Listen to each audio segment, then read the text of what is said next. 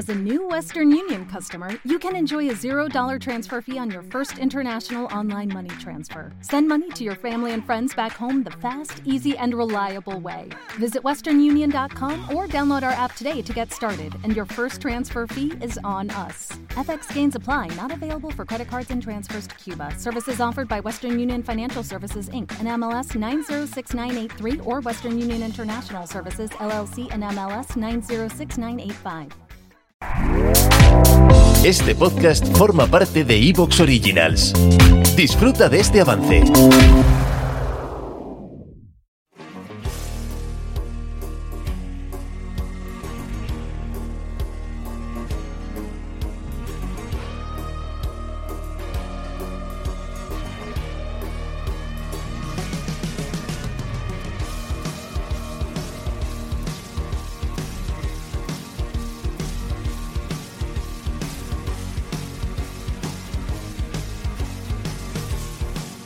Hola amigos, hola amigas, bienvenidos una semana más a nuestra cita en estos días extraños.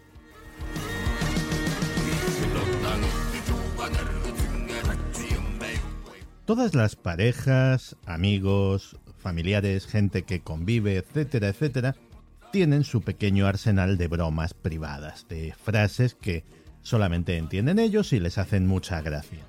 Seguro que a vosotros os pasa.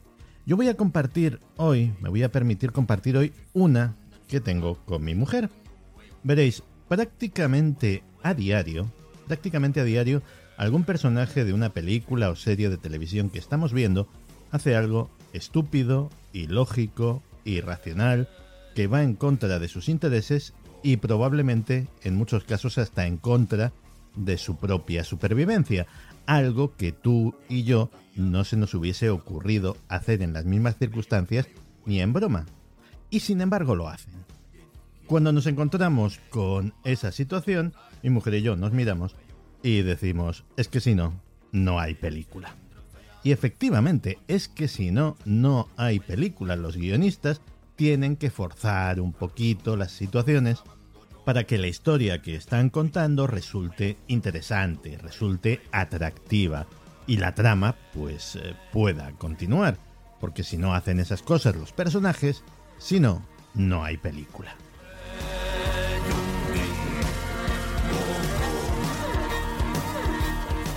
Hay una serie con la que tengo una auténtica relación de amor-odio, y esa serie es Black Mirror.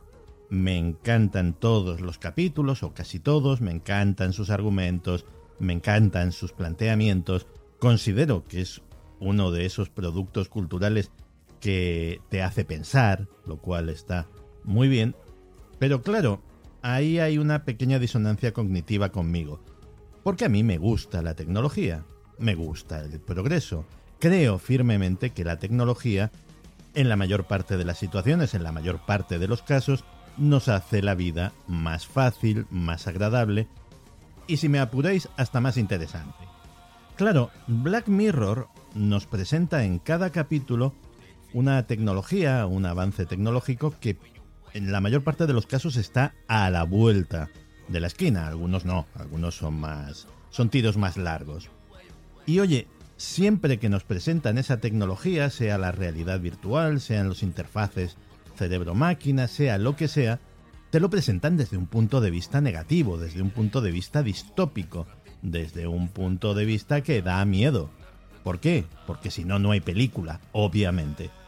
Pero la cosa, por desgracia, puede ir más lejos. El genial Isaac Asimov, cuando escribió sus obras sobre robots, acuñó un término que era el complejo de Frankenstein. Básicamente quiere decir que la humanidad instintivamente se siente amenazada cuando ve un robot, cuando ve una máquina aparentemente inteligente, con capacidad de movimiento autónomo y encima parecida a un ser humano. Pero ese complejo de Frankenstein en el fondo es extensivo a todas las tecnologías muy nuevas y muy disruptivas que puedan aparecer. Siempre generan recelos al principio.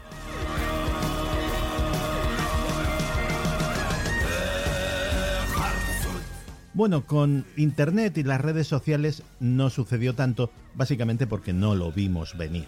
No era algo que estuviese anunciado por la ciencia ficción o por la anticipación distópica, porque en la ficción, tanto la ciencia ficción como la anticipación son esencialmente distópicas, porque si no, no hay película porque a nadie le interesa ver una historia en la que hay un montón de avances tecnológicos que son maravillosos, todo el mundo es muy feliz, todo el mundo vive una vida próspera y maravillosa y, ¿y qué? Entonces no pasa nada.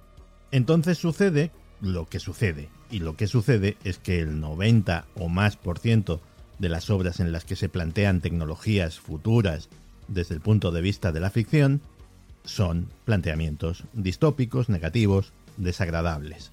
Casi todo el mundo a día de hoy le tiene miedo a las inteligencias artificiales y a los robots, y eso que esto está en pañales.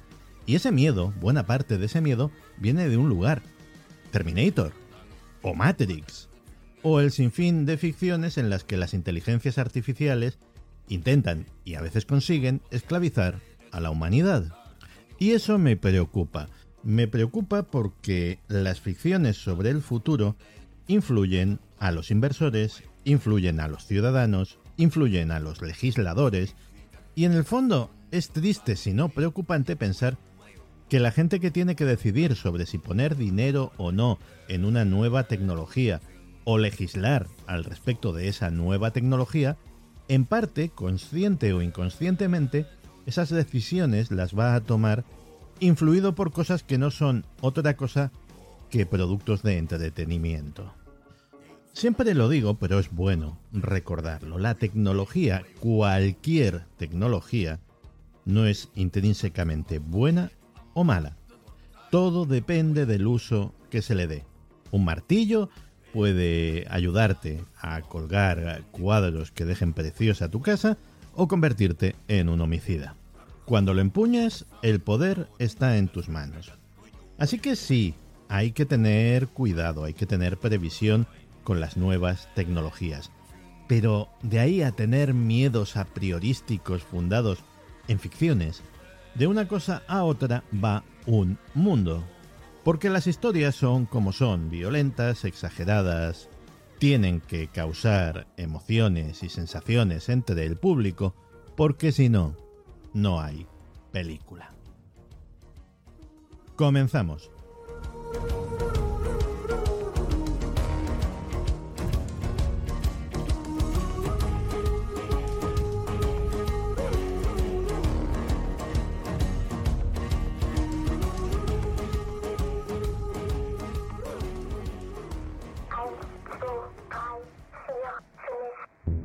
Vivimos en una época convulsa. El exceso de información genera desinformación y a veces las noticias más jugosas y significativas se quedan fuera de los grandes medios. Temas demasiado controvertidos, demasiado extraños, demasiado desestabilizadores. Temas que podrían cambiar la manera de contemplar el mundo. Días extraños con Santiago Camacho.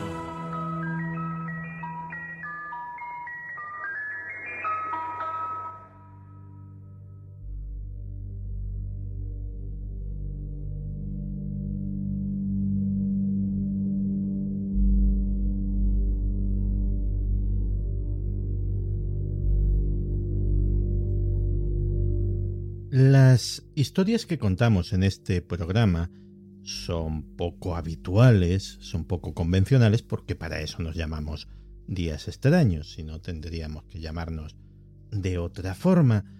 Pero de vez en cuando, y lo sabéis bien, de vez en cuando os digo que os abrochéis bien los cinturones de seguridad porque vamos a recorrer un territorio especialmente salvaje.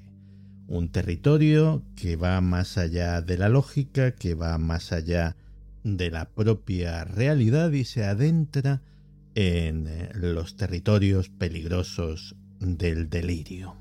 Y hoy vamos a tener mucho delirio en los próximos minutos. Delirio que empieza ya de por sí en un momento histórico delirante, que es la guerra del Golfo. Las dos guerras del Golfo, la del 91 y la del 2003. Pero vamos, esto va a ir mucho más allá. Vamos a tener nazis y platillos volantes y un montón de cosas todas ahí mezcladitas. De hecho, las guerras del Golfo, las guerras de Estados Unidos contra Irak, deberían ser un tema aparte. En días extraños, puede que lo haga próximamente, porque, bueno, tienen, tienen muchos puntos oscuros e interesantes para precisamente mm, dirigir el foco e intentar ver algo a través de esa oscuridad. ¿Sabíais, por ejemplo, que probablemente uno de los primeros fenómenos de negacionismo moderno, negacionismo bastante justificado, ahora lo entenderéis, fue precisamente los negacionistas de la Guerra del Golfo? Veréis, en 1991, un famoso y respetado filósofo francés, Jean Baudrillard, escribió un libro que se llamaba precisamente así, La Guerra del Golfo no ha tenido lugar. A ver, Jean Baudrillard no negaba que la Guerra del Golfo hubiera tenido lugar. Lo que sí negaba era que hubiera tenido lugar tal y como todos la habíamos visto casi en directo en las televisiones de nuestros propios hogares. Porque la guerra del Golfo fue el principio de muchas cosas que luego se han asentado en, la sociedad mundial. Y una de ellas era precisamente la preponderancia de la narrativa sobre la verdad desnuda.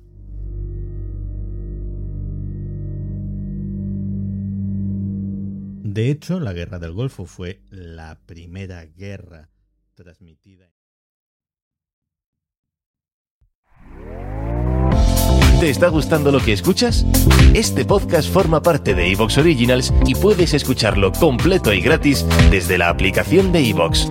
Instálala desde tu store y suscríbete a él para no perderte ningún episodio.